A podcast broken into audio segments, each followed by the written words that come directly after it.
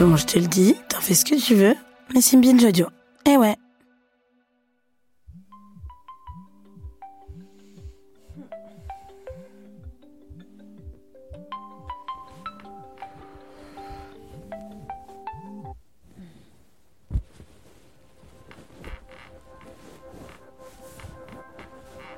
Je ne sais pas vous, mais moi, une des premières choses que je fais le matin, c'est de checker mon téléphone. Ce matin-là, encore dans mon lit et la chaleur de la nuit, je suis tombée sur le poste d'un ami, outré de la dernière couverture de Causeur. Ça me fait mal de la décrire, mais bon, il le faut.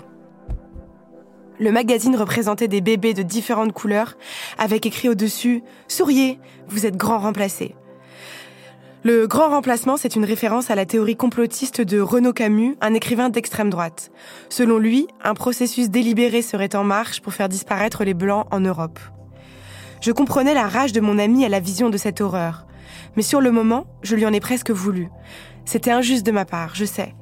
Mais s'il ne l'avait pas partagé cette couve, même pour s'en indigner, je ne l'aurais peut-être jamais vu car c'est une de causeurs ou de valeurs actuelles, comme les sorties des journalistes sur CNews, ce ne sont pas des dérapages. Je ne vais pas toutes vous les décrire, je suis sûre que vous savez très bien de quoi je parle. Ces unes sont le fruit d'une stratégie délibérée. Il s'agit de déplacer le centre de gravité du débat politique, d'agrandir la fenêtre d'Overton. La fenêtre d'Overton, c'est un concept de science politique qui a été inventé par des lobbyistes. Ils se demandaient comment faire pour faire passer des idées dans la société ils ont perçu que ce qui était considéré comme réaliste ou acceptable dans une société est toujours relatif et toujours fluctuant. Par exemple, l'idée d'une sécurité sociale pour tous est acquise en France alors qu'aux États-Unis, c'est un concept de gaucho-communiste cinglé. L'extrême droite s'est accaparé le concept de la fenêtre d'Overton et cherche sans cesse, à force de provocation, à déplacer le centre de gravité du débat politique. À force d'entendre leurs provocations, on s'épuise de s'indigner, on s'habitue, les idées gagnent du terrain et Marine Le Pen apparaît presque comme modérée. Alors, comment faire? Comment ne pas se laisser, soi, contaminer malgré soi par les idées d'extrême droite? Est-ce que s'indigner de leurs provocations, c'est déjà jouer à leur jeu? Et si c'est le cas, quelles sont les autres armes à notre disposition? Comment tenir le coup dans les prochains mois de campagne, quand le débat promet de descendre encore plus bas que tout, plombé par les forces de gravité de la médiocrité? Non mais laissez-moi parler, c'est vraiment insupportable. On peut plus rien dire. Vraiment, c'est n'importe quoi. On peut plus rien dire. Et la prochaine fois, ça sera quoi? On hein peut plus rien dire. Qu'est-ce que c'est que ça? On peut plus rien dire. On va le dire quand même. C'est une immense joie pour moi de vous accueillir au sein de cette quatrième édition d'On peut plus rien dire. Mettez-vous à l'aise, vous êtes ici chez vous. Chaque semaine, nous nous retrouvons pour répondre à une question autour de l'actualité. Cette semaine, notre question est plus joyeuse qu'elle en a l'air. Est-ce que ça sert encore à quelque chose de s'indigner? Pire encore, faisons-nous le jeu de nos ennemis quand nous nous indignons? L'indignation mène-t-elle à droite? Avec nous pour répondre à cette question, j'ai la joie de recevoir Jérôme Lèbre. Vous êtes philosophe, auteur de Scandale et démocratie chez Desclés de Brouwer, puis sorti en 2019. Et en 2022, vous sortez un nouveau livre qui s'appelle Les travers du monde, méditation sur l'obstacle. Bonjour Jérôme Lèbre. Bonjour. Je reçois aussi Daniel Obono. Vous êtes porte-parole de la France Insoumise et député dans la 17e circonscription de Paris. Bonjour et bienvenue Daniel Obono. Bonjour. Et restez avec nous jusqu'à la fin de ce podcast pour écouter notre cher chroniqueur Valentin Étancelin qui nous expliquera pourquoi il faut interdire la jupe aux hommes hétérosexuels.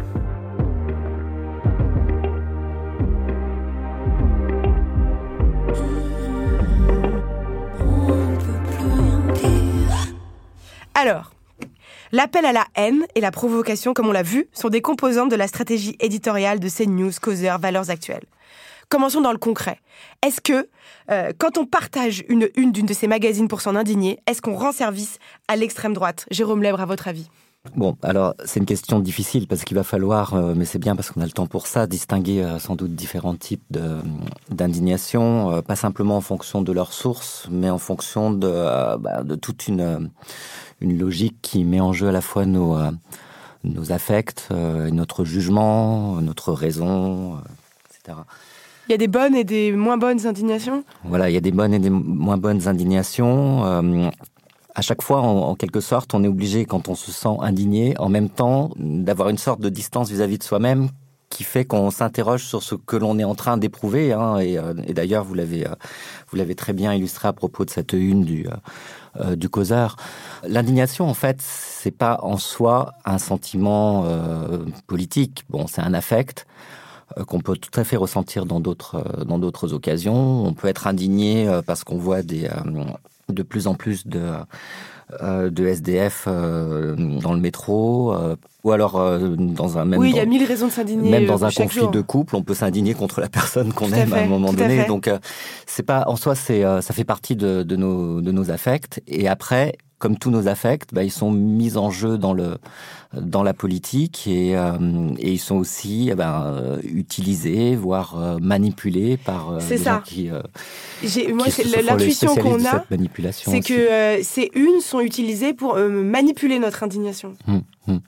Surtout que, alors, dans l'exemple de cette une, il est intéressant parce que c'est pas que l'indignation est contagieuse au, sens où à ce moment-là, la une s'indignerait du grand remplacement et vous transmettrait son indignation euh, en l'inversant, je sais pas, mais c'est plutôt une manière très révélatrice, c'est euh, souriez, vous êtes grand remplacé, c'est-à-dire que de leur côté, il y a l'humour, le soi-disant humour de la provocation, et il va de soi que de ce point de vue-là, adhérer, ce serait rire avec eux.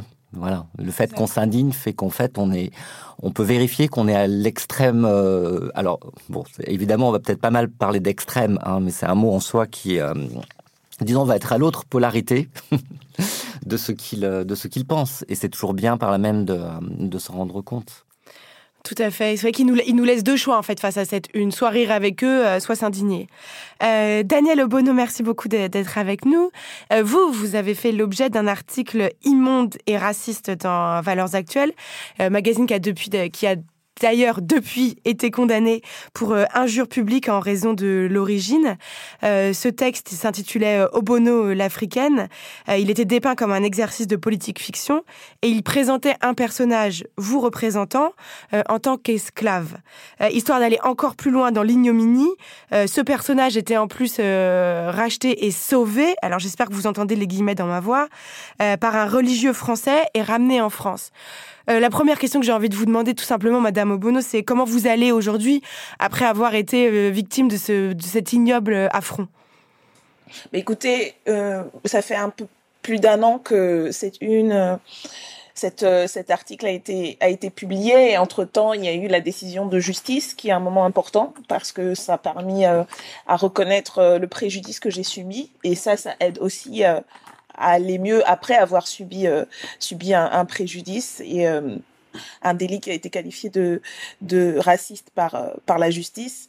Donc je me sens reconnue dans dans dans l'injure qui a été faite et plus largement, je pense que c'était important dans le débat public de marquer quand même vis-à-vis de, de, de, cette extrême droite qui est très à l'offensive depuis quelques années et puis surtout ces, ces derniers mois, on a une offensive quand même assez assez forte et virulente. Est-ce que vous vous attendiez quand vous vous êtes euh, lancé en politique à, j'imagine quand on se lance en politique, on s'attend à en prendre des, des, vertes et des pas mûres, on va dire. Mais est-ce que vous vous entendiez à faire euh, l'objet d'insultes euh, racistes aussi ignobles?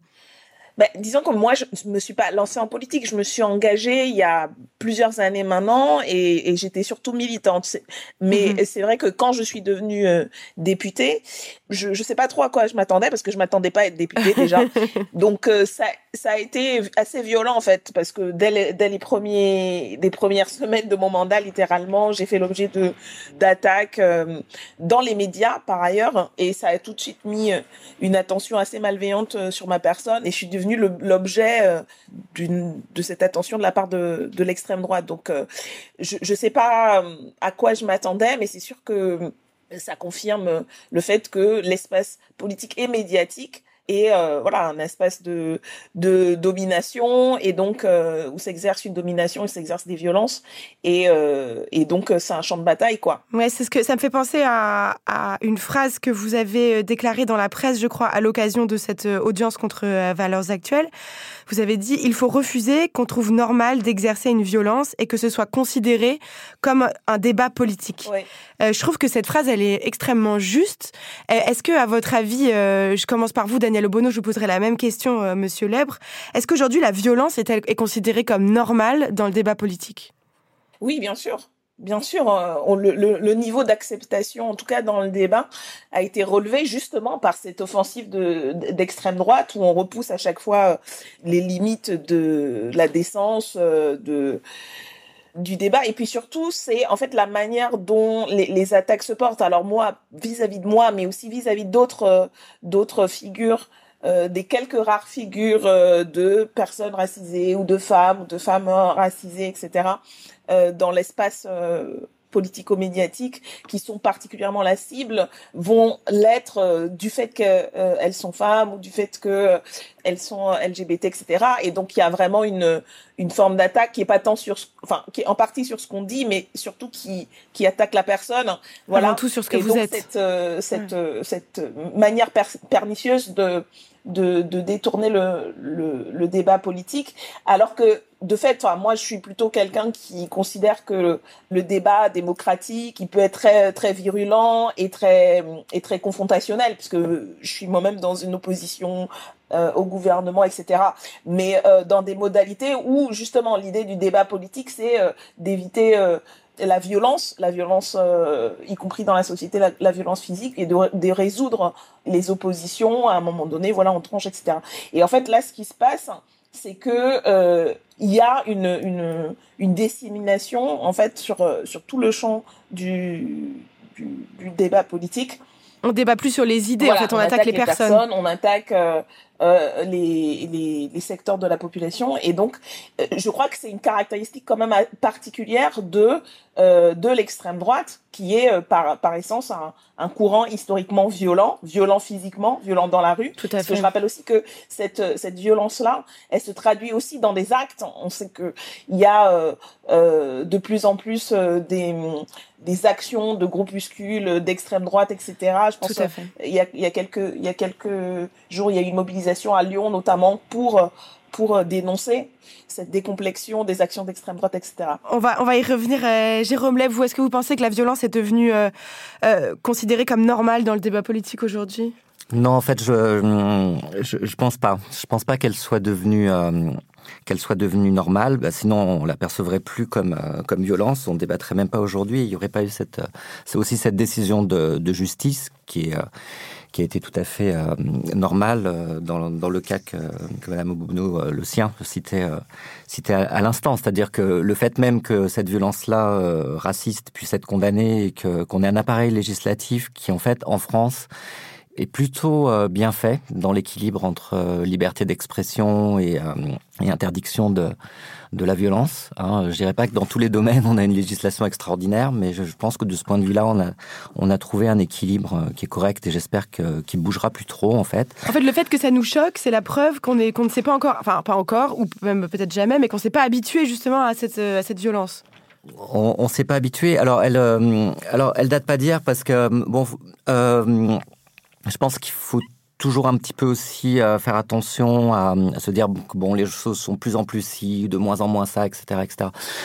En effet, la, la, violence a toujours caractérisé l'extrême droite, mais cette extrême droite, elle date pas d'hier. Hein. Si, euh, quand Drummond a écrit la, la France juive, euh, on a une violence verbale qui est euh, tellement forte qu'à la rigueur, elle est difficilement euh, dépassable. Et, euh, et pourtant, euh, ça fait des décennies et des décennies. de même, les milices d'extrême droite, les ligues d'extrême droite, c'est leur utilisation de la violence plus ou moins armée. ça date pas d'hier non plus. Donc, est-ce que les choses empirent? C'est pas, c'est pas absolument sûr. Ah, même oh, que... oh, petite raison d'espérer. C'est pas sûr que les choses soient pires qu'avant finalement. Oui, je pense que euh, autant il faut pas croire en une sorte de progrès où tout irait de mieux en mieux, autant euh, je pense qu'il faut garder une certaine distance aussi vis-à-vis de l'idée que les choses iraient de pire en pire. Et si je peux rajouter quelque chose, euh, justement au moment où cette violence verbale prend vraiment de l'extension, et en particulier du côté de l'extrême droite, correspond au moment où, où prend aussi de l'extension une presse qui est à disposition de tout le monde. Hein, ça, va ensemble, c'est-à-dire que cette violence est allée avec la popularisation de l'information et d'une certaine manière avec un mouvement démocratique. Et donc, ils ne sont pas euh, directement liés, mais c'est une des stratégies qui devient possible pour faire de la politique, qui est celle qui est choisie par l'extrême droite, à partir du moment où on est dans un cadre démocratique et où justement on peut penser, euh, pour le dire très vite, manipuler les masses. Tant que vous êtes dans, une, euh, dans un système aristocratique ou censitaire, où vous êtes entre gens bien, tout ça, etc., euh, vous n'avez pas besoin de faire usage d'une telle violence. Elle vient avec la démocratisation. Et de ce point de vue-là, euh, elle y est liée d'une manière C'est pourquoi C'est parce que la démocratie permet l'expression de toutes les sensibilités, donc aussi une sensibilité d'extrême droite violente. C'est pour ça non. Si j'ai bien compris. Non, c'est pas, pour ça. C'est parce que, bon, qui dit démocratie dit que c'est le peuple qui, euh, qui gouverne. Ah oui, donc il faut manipuler le peuple. Et en fait, le, le peuple en soi, c'est un ensemble de citoyens, mais simplement c'est un ensemble. Et comme ensemble, il peut aussi devenir une masse. Et la masse, c'est ce tout affectif où l'individu s'oublie complètement au bénéfice d'un sentiment qui peut être euh, la haine raciale, l'envie de lyncher quelqu'un, etc., etc. Et en fait, euh, c'est ça la violence d'extrême droite consiste à chaque fois à euh, à faire du peuple une masse. Voilà, joue sur des phénomènes de euh, de psychologie euh, collective qui font que qu'elle manipule les gens. Voilà. Et ça, ça vaut la peine de les manipuler. Ça a un sens politique, manipuler les gens, qu'à partir du moment où les gens en question ont du pouvoir. Donc dans une démocratie. Donc les deux vont un petit peu ensemble et sont un petit peu indissociables. Et alors justement, comment euh, Je reviens à ma première question euh, euh, pour essayer de, se dire dans la vie de tous les jours justement comment on fait pour pas se laisser manipuler, pas devenir la masse et rester un, individu éclairé. Alors je suis désolée. Est-ce que je reviens à ma question elle est très concrète. Est-ce qu'il faut partager quand on voit une, une de valeurs actuelles et de causeurs qu'on est indigné? Est-ce qu'on la partage ou est-ce qu'on se dit non, si je partage, je fais le jeu de l'extrême droite? Qu'est-ce que vous en pensez, vous, Daniel Obono? Euh, Déjà, juste pour réagir par rapport à ce qui a été dit précédemment, je crois effectivement que la question, c'est qu'il n'y a pas de montée linéaire ou euh, d'inexorabilité. C'est toujours un rapport de force. Quand je disais ça, c'est le, les médias, etc., sont un champ de bataille, de domination, donc de rapport de force à construire. Et donc c'est aussi, euh, voilà, c'est euh, je pense qu'on a reculé euh, plein de choses ces dernières années parce qu'il y a eu des défaites politiques et donc les, les, les adversaires de, de, la démocratie, etc., ont, ont avancé. Mais donc c'est pas un, un, regret du temps d'avant où les choses seraient auraient été plus simples. Mais ça d'une part et, le, et la deuxième élément quand même, je pense que il y a aussi la manière dont fonctionne euh, l'économie de l'information aujourd'hui qui valorise en fait euh, le l'info en continu et donc euh, tout ce tout ce qui va capter le plus d'attention. Et donc je, je crois qu'il y a une il y a une conjonction du coup entre euh, entre cette offensive là de l'extrême droite et puis une, un, une, économie de l'information qui va beaucoup jouer sur euh, cette cette concurrence et donc tout ce qui tout ce qui est le plus indigne va capter l'attention etc et du coup pour en venir à concrètement votre question après, on peut avoir des règles, hein, notamment sur les réseaux sociaux, le fait de dire euh, on, ne, on, ne, on ne partage pas le contenu pour ne pas lui donner une visibilité, mais on peut réagir avec un propos, etc. Il y a des, il y a des, il y a des, des, des méthodes comme ça sur, euh, par exemple, les hashtags euh, que lance l'extrême droite, de pas reprendre, de pas s'indigner en réutilisant l'extrême droite parce que justement ça le fait justement, monter ça dans fait monter le hashtag, exactement. Voilà. Donc il y a, il y a ces choses comme ça, mais moi je pense que c'est nécessaire en fait de, de réagir politiquement en, en déconstruisant ce discours-là et en mais en, en, battant en brèche pied à pied euh, les propos qui sont tenus. Euh, mais je, je, crois que la, la, la bataille elle se joue pas simplement du point de vue individuel, mais encore une fois, du point de vue aussi du fait des choix que font à un moment donné des médias ou des, des, chefs édito, etc., de reprendre à leur compte justement euh, le propos de l'extrême droite. C'est pour ça que euh, moi, je, je, je, ne crois pas que ce soit la responsabilité individuelle des gens qui réagissent très légitimement à quelque chose de choquant pour expliciter pourquoi est-ce que c'est choquant et du coup pour combattre euh, le propos. Euh, et, et c'est pas leur responsabilité, c'est pas ça qui fait en fait euh, euh, le, le, le, sujet politique. C'est un choix politique de médias de considérer que c'est un propos euh, euh, qu'il faut monter en sauce, qu'il faut relayer, etc. Donc, je, je, crois que, à, à, mon sens, la responsabilité, elle, elle, elle n'est pas sur l'individu qui va qui va réagir. oui, c'est plutôt sur, le système médiatique. Sur la décision, voilà, sur la décision d'en faire. Qui donne la parole à telle ou telle personne et qui monte en sauce aussi des choses. Voilà, et qui choisit en fait les protagonistes, c'est-à-dire que euh, on pourrait avoir un débat où euh, on n'invite pas spécifiquement les personnes qui sont à l'origine de, de, ça, où on leur donne pas la parole pour qu'ils continuent à diffuser à une plus grande échelle, etc. Donc, euh, je crois qu'il y a des il y a des il y a des manières du coup, et on apprend, il faut apprendre les manières dont on réagit pour pas aider en fait le, le, le propos et par exemple pas, pas diffuser les visuels. Mais je crois pas que ce soit ce soit de la faute d'une certaine manière des personnes qui réagissent. Au contraire je crois qu'il faut qu'il faut pas laisser passer en fait. Faut justement euh, euh, essayer de reconstruire des, des lignes rouges en, en, en, indiquant que voilà d'abord ça c'est faux et puis euh, et puis ça c'est problématique et voilà pourquoi c'est problématique et vous Jérôme Lèbre Très concrètement, on repartage ou on repartage pas selon vous? Il ne s'agit pas d'incriminer les gens qui le font, hein, c'est de, de, se dire comment est-ce qu'on fait pour être euh, le plus aguerri possible sur le, dans cette bataille. Là, pour le coup, je suis tout à fait d'accord euh, avec ce qui vient d'être dit. Euh, en effet, il y a certaines techniques pour en fait contrer une insulte, une violence verbale sans sans la démultiplier. Euh, pense en fait, il y, a un exemple qui est, euh, qui est assez révélateur là-dessus, qui est un petit peu ancien, mais ça compte qu'ils sont anciens aussi. C'était avant les réseaux sociaux. On voit que le problème est pas neuf. C'est le moment où euh, où Le Pen, euh, Jean-Marie Le Pen, finalement a lancé le Front National, qui en fait au début était un mouvement qui décollait très peu, qui marchait pas très bien. Et puis à un moment donné, dans les médias, il y avait un ministre qui s'appelait Durafour, il l'a appelé Durafour crématoire. Bon, on peut pas plus euh, raciste, euh, antisémite, vulgaire, violent que, que ce type de phrase. Bon. Et donc, tout le monde a réagi pendant un mois, un mois et demi, etc jusqu'à ce que le Figaro, qui justement se, se méfiait de la montée de l'extrême droite, euh, euh, à l'époque, voilà. oui, mais toujours parce que c'est un concurrent des. Euh, euh, à l'époque, c'était le RPR. Aujourd'hui, c'est les Républicains. Donc, euh, ça, ça, ça, prend sur leur électorat aussi. Donc, où le Figaro a fait un édito en disant bon, nous, journalistes, etc., taisons-nous parce qu'en fait, on est en train de faire monter le FN. Okay. Et en effet, ça a été vraiment le point de départ de ce mouvement, le point de départ populaire médiatique. Ça l'a fait à partir de, de ces mots odieux, abjects. Il a, il a suffi de ça pour que ça se lance vraiment. Donc en effet, ça, pose toute une question de, de ce que font les médias. Est-ce que le but c'est de vendre des c'est de vendre, de vendre, de vendre? Est-ce qu'on est dans une logique purement commerciale ou est-ce qu'ils ont aussi une logique euh, informative, voire une éthique à, à sauvegarder? Euh, Et vous, vous, disiez au début, il y a plusieurs techniques pour répondre à une insulte sans la crédibiliser. C'est int intéressant. Du coup, c'est euh, quelles, quelles pourraient être ces techniques? Alors, bon, déjà, je pense qu'il euh, voilà, faudrait peut-être arriver à faire euh, une distinction entre, alors, la réaction qui consiste justement à euh, répondre immédiatement sans justement faire attention au double effet de, de, la chose, donc tous ces effets pervers qui en fait font participent à la notoriété de ce qu'on est en train de combattre. Ça, c'est la réaction, et puis il y a la réponse. En fait, moi, je dirais ce qui compte, c'est pas de réagir, c'est de répondre. Oui, c'est ce que disent tous les profs de méditation et de yoga d'ailleurs. Ouais, c'est. Euh...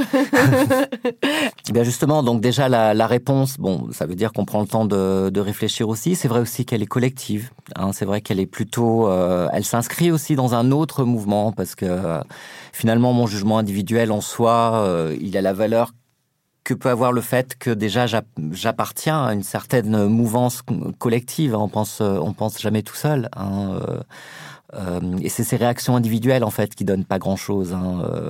Euh, c'est bien mieux en fait quand on défend collectivement des choses depuis longtemps et que c'est en ce nom-là que l'on prend position. Donc plutôt que de faire une story vénère, on peut essayer de faire participer un collectif qui va, je sais pas, rédiger un manifeste ou, euh, ou je sais pas, ou même publier un, un, texte écrit ensemble, penser même sur les réseaux aussi, mais quelque chose qui soit collectif, c'est ça?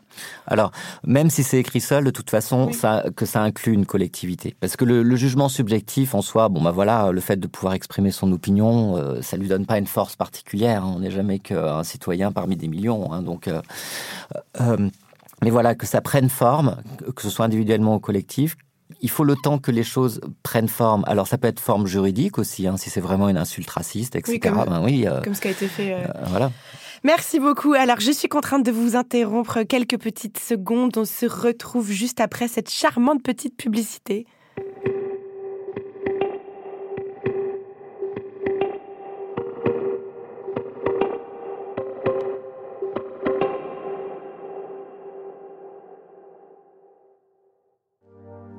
Merci beaucoup d'être avec nous. C'est On peut plus rien dire. Je suis avec Jérôme Lèbre. Je rappelle que vous êtes euh, philosophe. Daniel Obono, vous êtes député de la France insoumise de la 17e circonscription euh, de Paris. Et restez avec nous jusqu'à la fin de ce podcast pour écouter Valentin et Tancelin expliquer pourquoi il faut interdire la jupe aux hommes hétérosexuels. Merci beaucoup pour cet échange. C'est passionnant. Moi, j'apprends beaucoup de choses. Mais avant de continuer à discuter, j'aimerais qu'on écoute ensemble Frédéric Matonti, qui est professeur de sciences politiques à l'Université Paris 1 Panthéon-Sorbonne et autrice de Comment sommes-nous devenus réac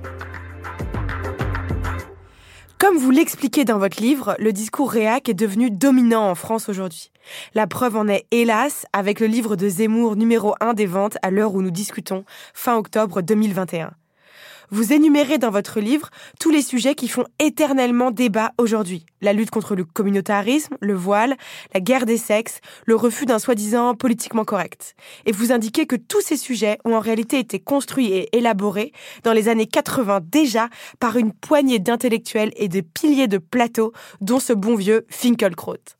La première question que j'ai envie de vous poser, c'est à votre avis, qui sont les piliers de plateau qui aujourd'hui continue d'occuper l'espace médiatique et diffuser ces idées-là alors en fait, quand vous regardez les éditorialistes, vous avez les éditorialistes qu'on retrouve à peu près sur tous les médias, que ce soit les chaînes d'information continue ou les radios, y compris maintenant des médias très mainstream, vous avez à peu près euh, le plateau de tous les réacs.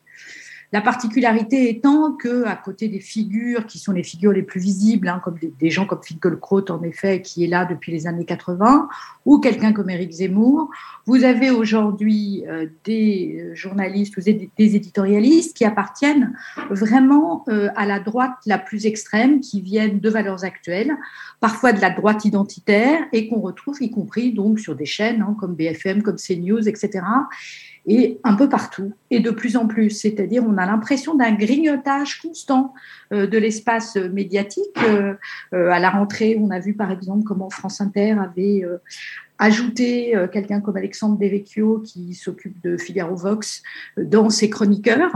Euh, quelqu'un comme Polony est absolument partout de la même manière. Donc ce sont des, des, personnes qui passent leur temps à expliquer qu'ils ne peuvent plus rien dire, mais qui disent absolument partout qu'ils ne peuvent plus rien dire. on apprécie le clin d'œil au titre de notre émission On peut plus rien dire. Blague à part, aujourd'hui, est-ce qu'on peut dire que la télévision est équilibrée politiquement?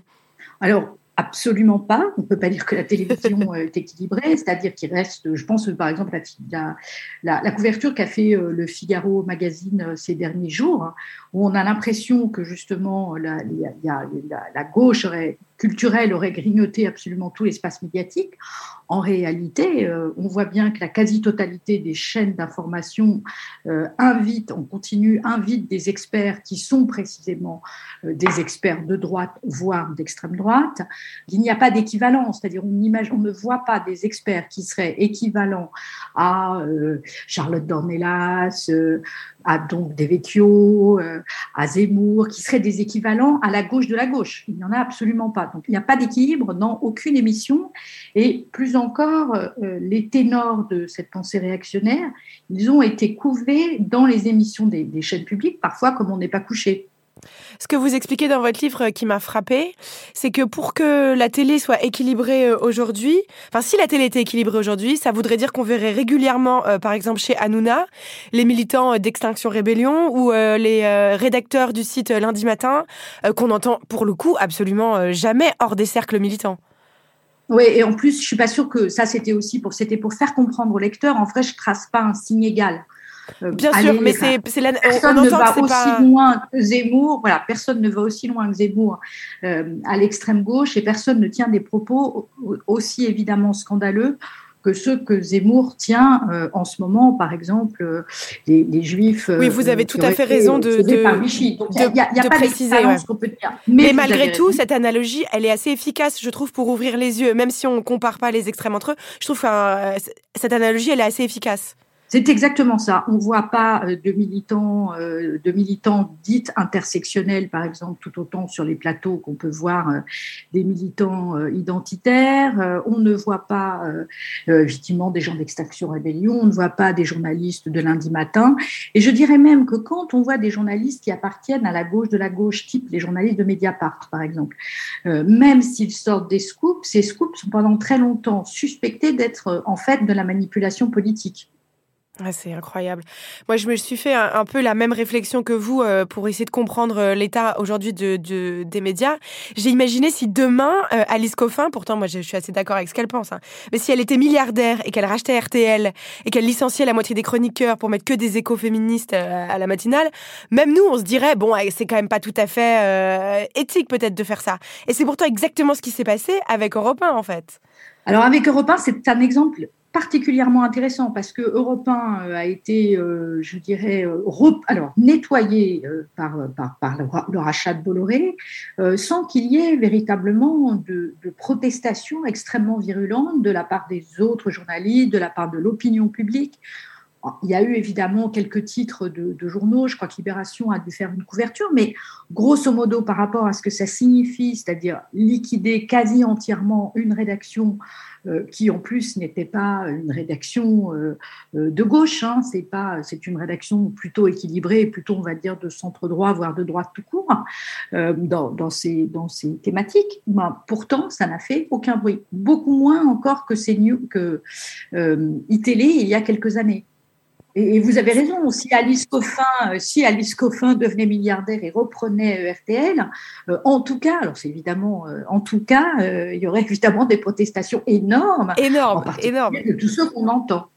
On, voit bien d'ailleurs hein, comment son bouquin, qui, a, causé des, protestations absolument incroyables et fait crier à la cancel culture, alors que évidemment, la cancel culture, non seulement on peut dire que ça n'existe pas, mais en plus, c'était pas du tout le sens de ce qu'elle expliquait en disant qu'elle ne lisait plus elle que des femmes, par exemple. Plus du tout, ça a été complètement déformé, raccourci, euh, caricaturé.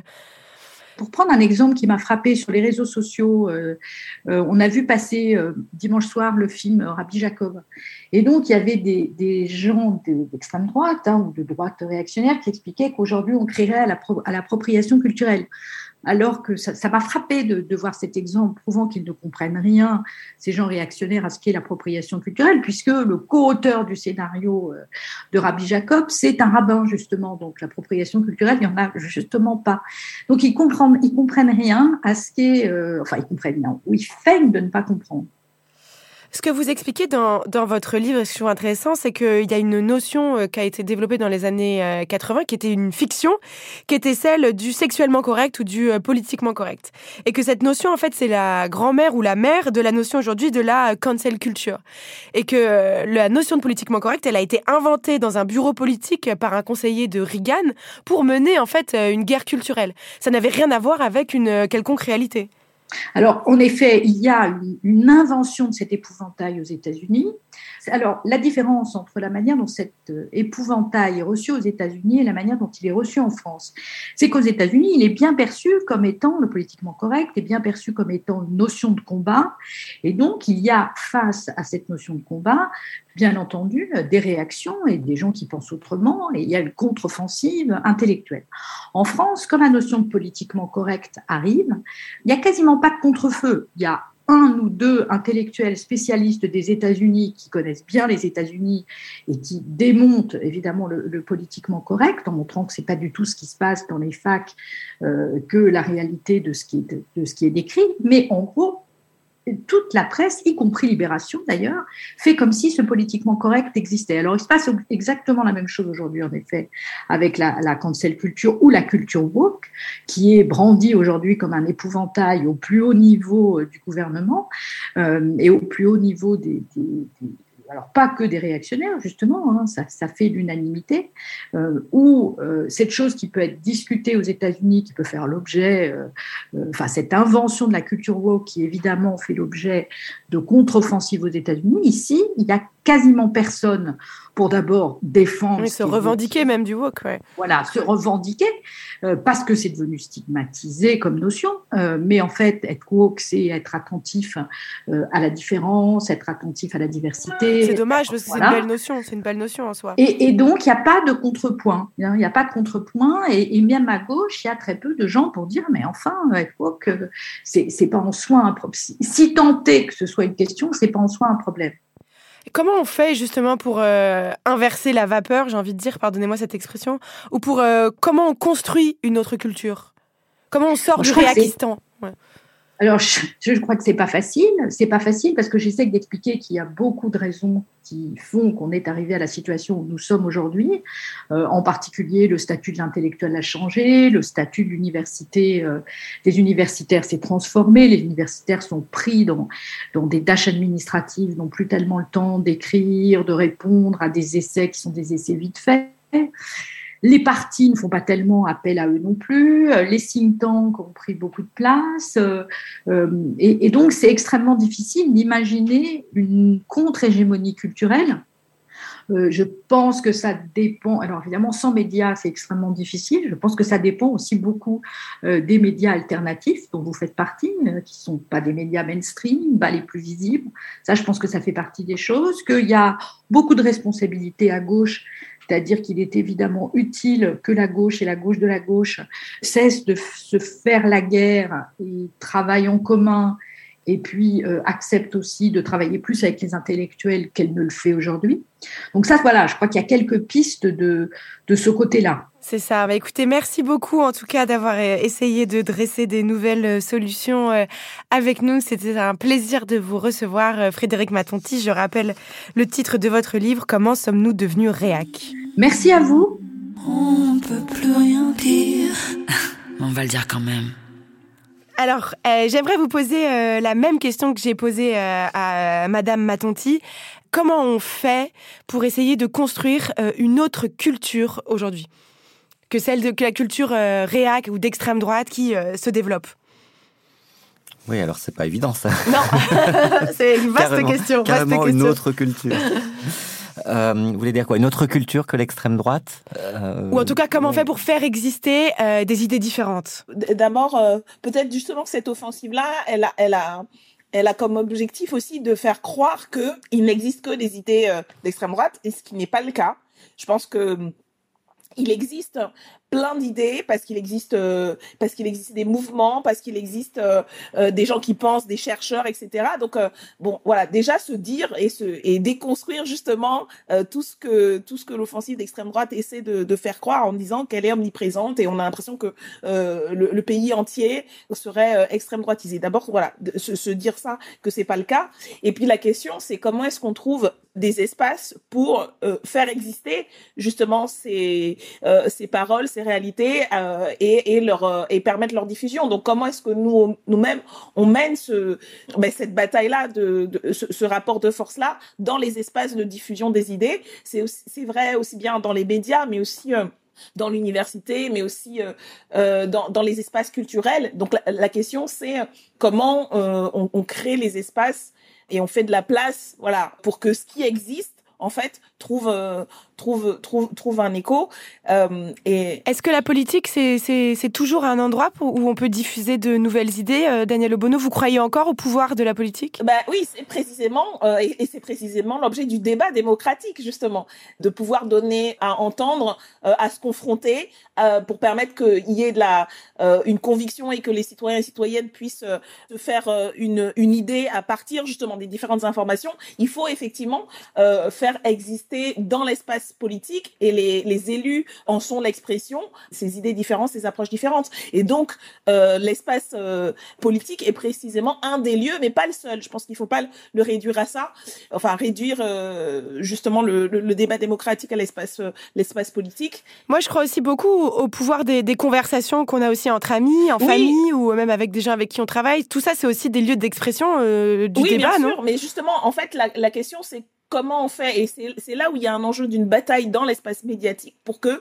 les gens puissent s'informer de ces idées-là, en fait, puissent aller trouver ces idées-là et qu'elles puissent s'exprimer euh, euh, dans les médias, les journaux, dans la culture, dans l'expression artistique, etc. Et ça, c'est c'est l'objet d'une bataille parce que on est quand même sur ces champs-là, bah, dans des rapports de force, dans des rapports de domination qui qui existent par ailleurs, et et, et, et c'est ça aussi qui qu'il faut remettre en cause pour faire e-, e-, exister cette cette démocratisation là. Jérôme Leb, vous vous vous revendiquez les, vous revendiquez un concept qui s'appelle la résistance statique. Qu'est-ce que ça veut dire? Euh, je vais vous le dire, mais j'aimerais euh, d'abord dire. Allez-y, allez-y. Oui. sur cette question-là, mon accord est, total avec euh, Daniel Obono, surtout sur voilà sur ce point-là que la formation de, de, nos esprits, notre formation culturelle, etc., repose aussi sur le fait qu'on ne politise pas tout. Bon, parce qu'a priori, ça a été aussi un grand message de gauche, tout est politique, etc. Mais tout est politique au sens où il y a des rapports de pouvoir partout, certes.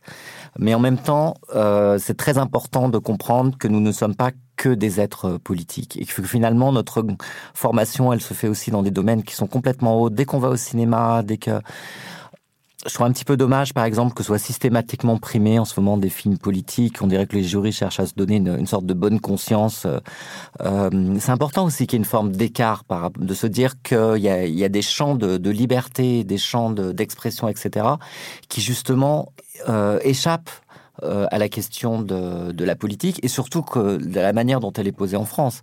C'est la question de la politique en France, euh, c'est avant tout euh, qui sera le prochain président. Donc c'est tellement inintéressant et c'est tellement loin de nos vies qu'on on a de bonnes raisons de, de plutôt penser que s'il y a du sens et du sens qu'on peut élaborer ensemble, il s'élabore ailleurs parce que si c'est une fois tous les cinq ans euh, pour mettre euh, un bulletin dans une urne, euh, c'est pas très intéressant. Voilà. Donc en fait, notre notre vraie culture se, se, fait ailleurs et en effet, elle passe par quantité de de, de biais, de voix qui, euh, qui existent. Et de ce point de vue-là, euh, Internet a aussi apporté beaucoup. Hein, euh, tout ce qui est revu en ligne, ou justement les, émissions comme, comme les vôtres, etc. Il y a ce champ d'expression qui, qui existe et il faut l'occuper, il faut le développer. Faut lire des livres et aller au cinéma. Meilleure conclusion. Meilleure conclusion. Et donc, la résistance statique, qu'est-ce que c'est? Euh, alors des livres ou des BD Ou des BD, euh, oui, bien sûr, bien sûr. je crois que c'est important aussi de pas distinguer une sorte de haute culture comme ça à ah non, il faudrait revenir. Pas notre style, voilà, pas notre style. voilà, je, je m'en doute bien. Ouais. Euh, alors après cette question de résistance euh, statique, euh, on peut faire le lien d'ailleurs, hein, parce que bah, justement dès que dès qu'on se met un petit peu à l'écart d'une sorte de d'action immédiate, hein, dès qu'on réfléchit un peu, etc. Bah, qu'est-ce qu'on fait? Ben du coup on se met aussi un petit peu à l'écart du mouvement. Et euh, quelque chose qui m'avait frappé à propos des, des gilets jaunes, hein, ce mouvement très complexe euh, qui est loin d'être simplement alors de gauche, de droite, etc. Bon, mais il s'est passé quelque chose d'important, c'est ces réunions sur euh, sur les ronds-points où en fait les gens discutaient démocratie. Bon, voilà. Euh, oui, d'ailleurs, une des revendications des Gilets jaunes, c'était la démocratie directe. Voilà. C'était l'organisation de davantage de référendums. Oui, mais alors en même temps, bon, le référendum, on retrouve ce problème que, bah voilà, un jour vous mettez votre voix dans une urne et voilà, vous avez l'impression d'avoir fait quelque chose. Mais en revanche, euh, arriver à discuter de tous les tous les champs, pas simplement justement, alors de la démocratie, c'est-à-dire pas simplement la politique représentative, hein, mais vraiment qu'est-ce qu'on arrive à, faire ensemble, comment on donne du sens ensemble à nos vies, voilà. Et ça, souvent, on le fait euh, quand on a des moments euh, de retrait par rapport à par rapport au mouvement.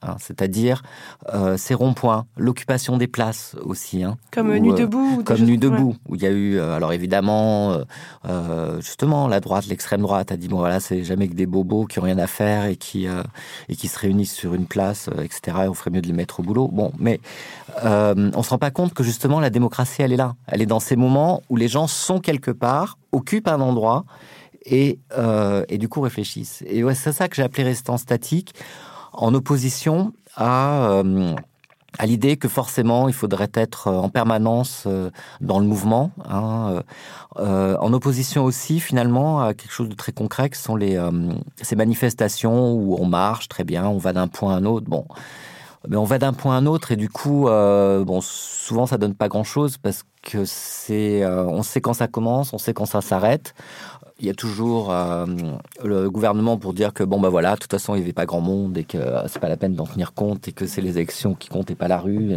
bon.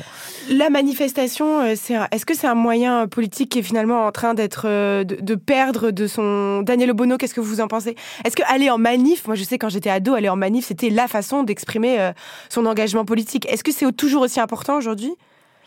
Bah, c'est une des modalités d'action euh, d'action politique au sens large. Hein. Je dis pas en sens euh, partisan ou d'étiquette. C'est euh, donc c'est une des modalités, mais euh, qui, qui, a été un peu sacralisé, qui, qui sert à des moments de, de, de forte montée en fait euh, euh du rapport de force pour voilà, c'est une démonstration de force et c'est ça son intérêt. Mais moi j'ai été aussi politisée par ça et je pense que des générations de, de, de, de Français et Françaises l'ont été par par la manifestation. Donc pour moi ça reste quelque chose, un élément important. C'est aussi une manière de voir qu'on est qu'on est nombreux, qu'on n'est pas seul justement et, et de créer des des des espaces de politisation parce qu'en manif, euh, voilà, on apprend des choses, on discute, etc. Mais, mais c'est une des modalités euh, de, de, de, ce point de vue-là. C'est marrant parce que vous, vous évoquiez de euh, Nuit debout, par exemple.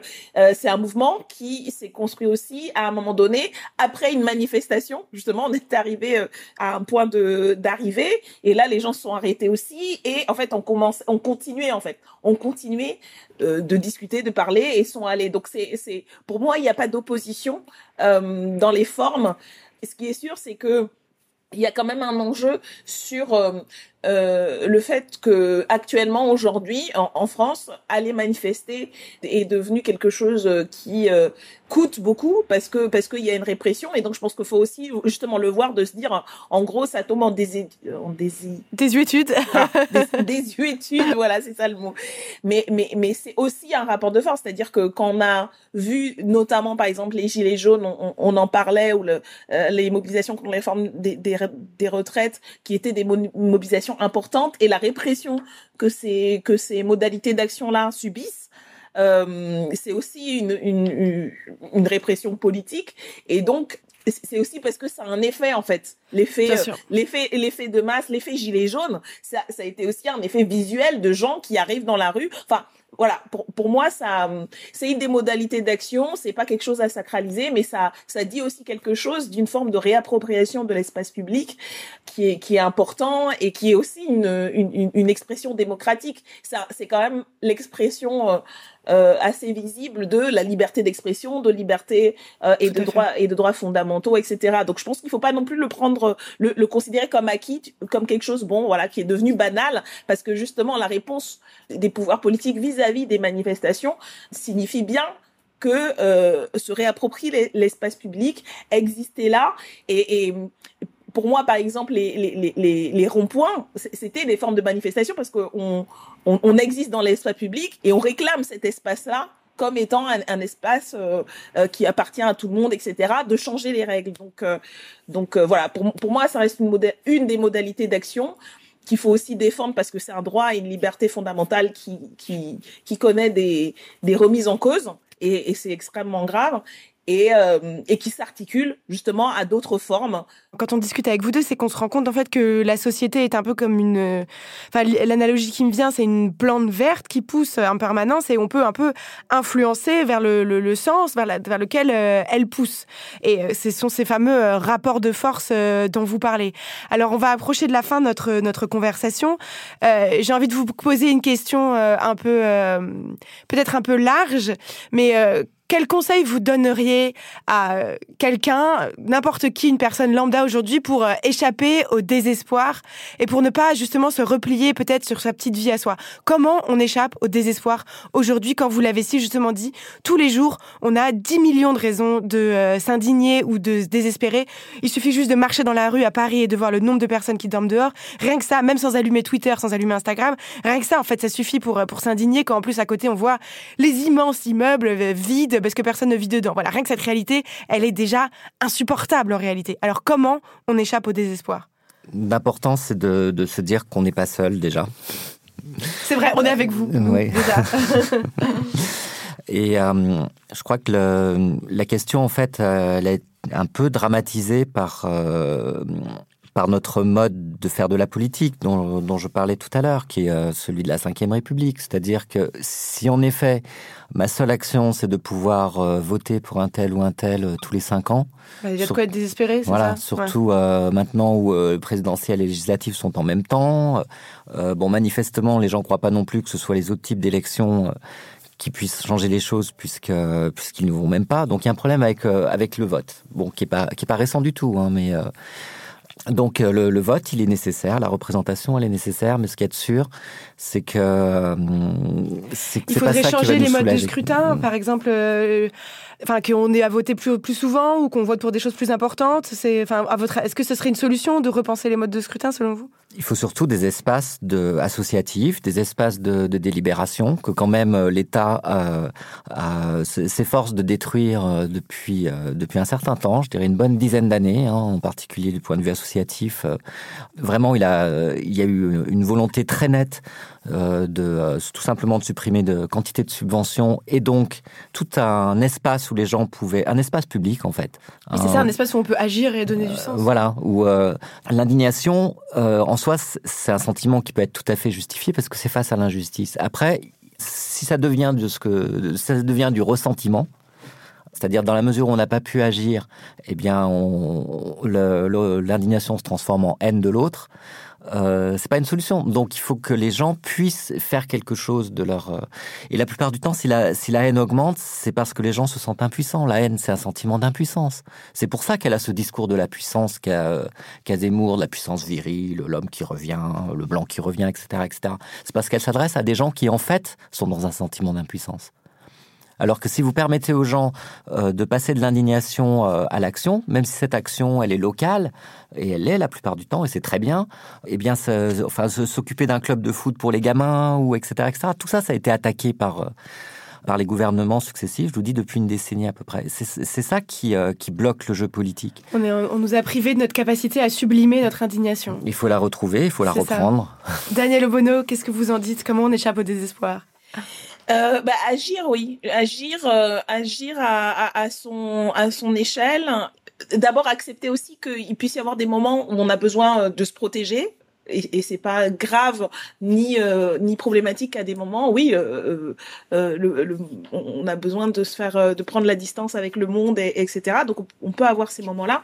Mais pour moi, le en fait, le ressort de l'indignation elle-même, en fait, c'est d'abord un ressort qui est euh, voilà de, de, de réagir à quelque chose. Et du coup la, la réaction elle doit se poursuivre dans euh, voilà comment on fait au-delà de cette de ce premier moment euh, l'indignation c'est un premier moment d'un processus qui effectivement doit pouvoir euh, se traduire ensuite dans une action dans une action collective. Parce que c'est là aussi où on se rend compte qu'on n'est pas seul justement et que en fait on peut être nombreux et que ce nombre-là peut arriver à changer les conditions qui ont fait euh, euh, la situation sur laquelle on s'est indigné. Donc, euh, donc voilà, je, crois effectivement que euh, agir collectivement et quand je dis collectivement, c'est pas besoin d'être de se dire entre maintenant et puis une manif à un million justement pour reprendre l'idée que quelle est la forme absolue de, de, de, de l'action citoyenne. C'est pas ça pour moi. C'est effectivement à une ou deux ou trois personnes, voilà, euh, dans un cadre euh, associatif, local, euh, dans sa propre recherche euh, académique, dans voilà, dans le travail qu'on fait et l'engagement qui peut être aussi une forme d'engagement, trouver les manières de faire avec et de et de et de, de reconstruire les liens qu'on voit brisés et de et d'avancer. Donc on a besoin, on a besoin des autres bien plus que l'individualisme veut, veut, nous le faire croire. On n'a pas eu le temps euh, d'aborder en profondeur cette question, mais au regard du nombre d'attaques, on a, on a évoqué celle de valeurs actuelles, mais en fait, il y en a eu énormément d'autres attaques qui ont été faites à votre rencontre, d'attaques basées sur juste des, des mensonges. Euh, si j'en cite une seule, c'est quand Zemmour a, vous a accusé, Madame Bono, de soutenir le terrorisme et d'avoir déclaré votre mmh. amour à Mohamed Merah, qui était juste un, un pur mmh. mensonge, et qu'après la chaîne CNews ouais. a refusé de lire votre droit de réponse et que heureusement, c'est quand même le CSA qui est intervenu pour les forcer à lire votre Non, droit de la- réponse. c'est la- Non, non, non, Non, c'est ah. la justice. Là, c'est la justice, encore, c'est pas le voilà, CSA, ont- ouais, la- Voilà. Allez-y, allez-y, oui. corrigez-moi. Et là, ils ont, ils ont, ils ont été condamnés par la justice qui les a obligés euh, et, euh, et ils ont payé. euh, euh, ils ont été d'ailleurs sanctionnés par la justice. Mais là aussi, c'est un levier d'action justement qui, qui m'était pas euh, familier. C'est pas quelque chose où je me disais euh, justement. Je, je, je crois pas qu'il faille judiciariser le débat politique, mais de comprendre que le, la justice c'est euh, un, un outil aussi au service des citoyens d'abord pour euh, rétablir euh, le droit et, protéger les victimes. Et donc, euh, il faut l'utiliser quand on en a les moyens, surtout parce que tout le monde malheureusement n'a pas toujours les moyens parce que ça, ça a un coût également. Et donc voilà, rétablir ça. Et c'est voilà, une, des manières de, réagir de manière collective pour que ce soit reconnu et que on, remette un peu les choses, les choses en place. Voilà, en, sanctionnant quand les quand les quand les limites sont dépassées, en tout cas les limites qu'on se donne collectivement.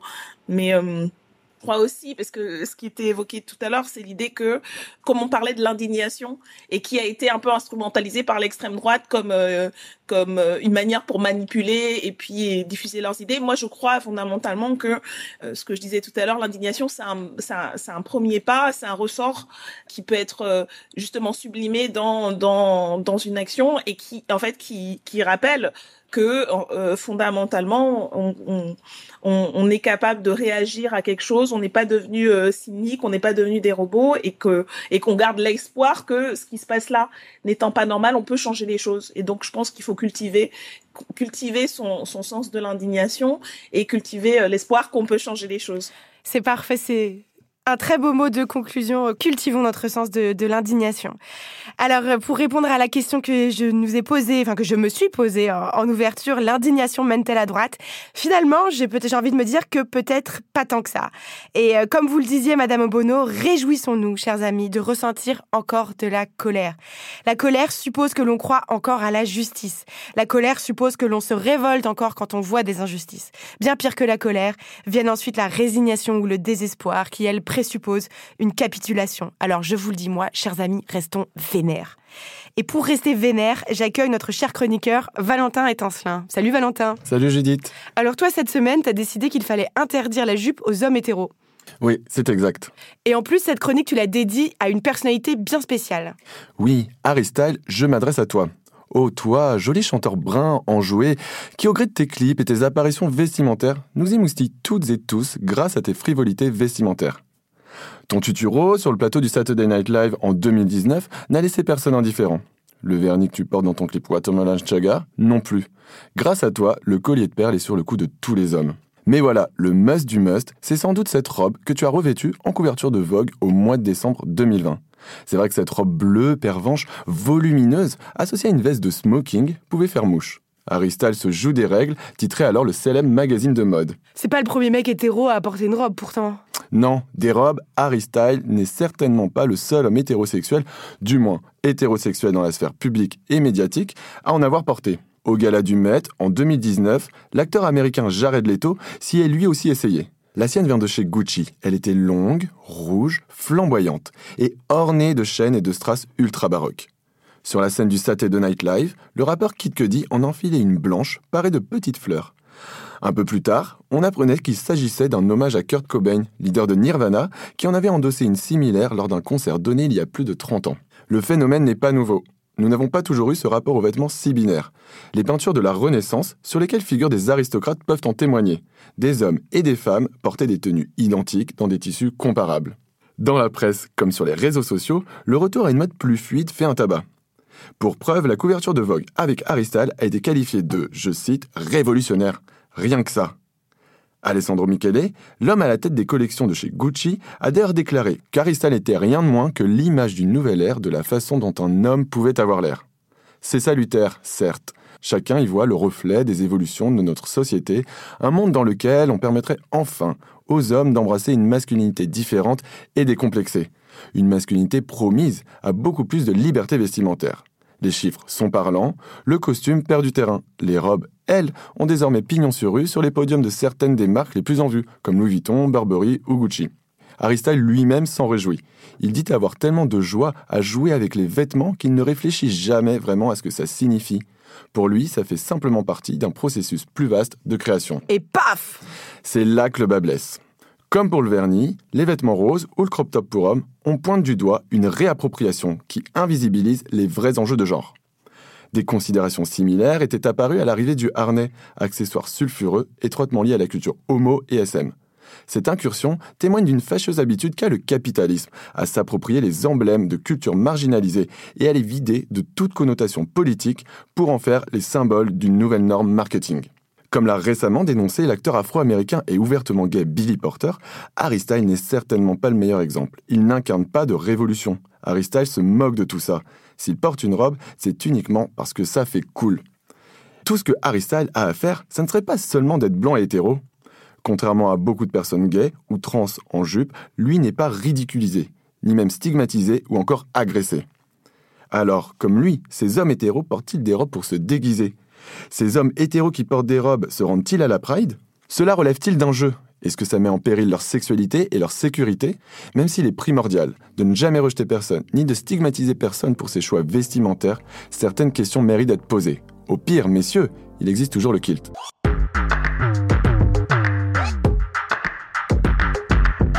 Déjà la fin, le temps passe beaucoup trop vite en votre compagnie. Un immense merci à Daniel Obono, un immense merci à Jérôme Lèvre, un immense merci à Frédéric Matonti, merci à notre chroniqueur Valentin Étincelin, notre chargée de production Charlotte Bess et nos réalisatrices Solin Moulin et Elisa Grenet.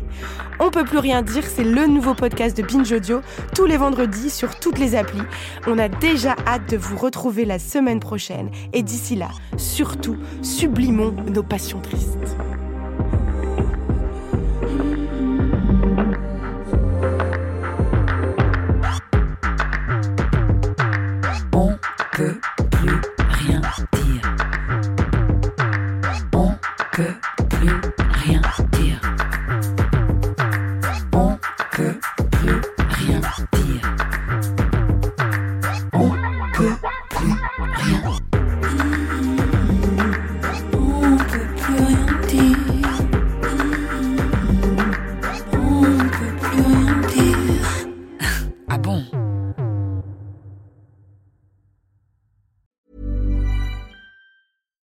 Flexibility is great. That's why there's yoga. Flexibility for your insurance coverage is great too. That's why there's United Healthcare Insurance Plans.